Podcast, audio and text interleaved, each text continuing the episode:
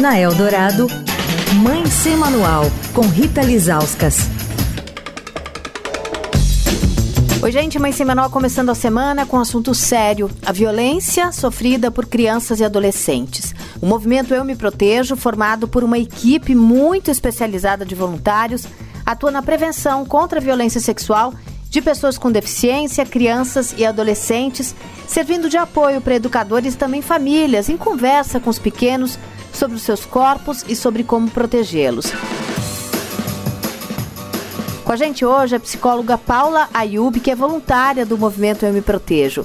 Paula, a criança dá pistas de que está sendo vítima de violência sexual? A criança dá muitos alertas. A gente precisa estar com os olhos bem atentos e os ouvidos também para poder observar essa criança.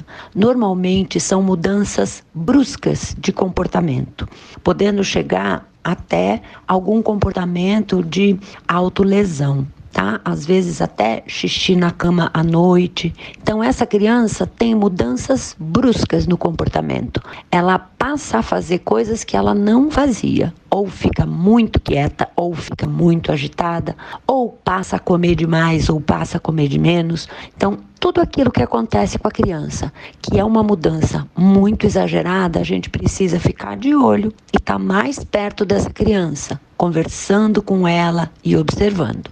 Fisicamente, a criança pode ter olheiras, algum machucado, alguma parte do corpo arroxeada. Então, o que a gente pode perceber, não só nos comportamentos e no emocional. A gente pode também focar nas questões físicas. Como é que essa criança tá? Se ela tá mais mal arrumada, se ela não quer pentear o cabelo, se ela tá ou o oposto, o tempo todo querendo tomar banho. Enfim, a gente precisa estar tá sempre muito atento. O site do movimento é o eumeprotejo.com e eles também estão no Facebook e no Instagram.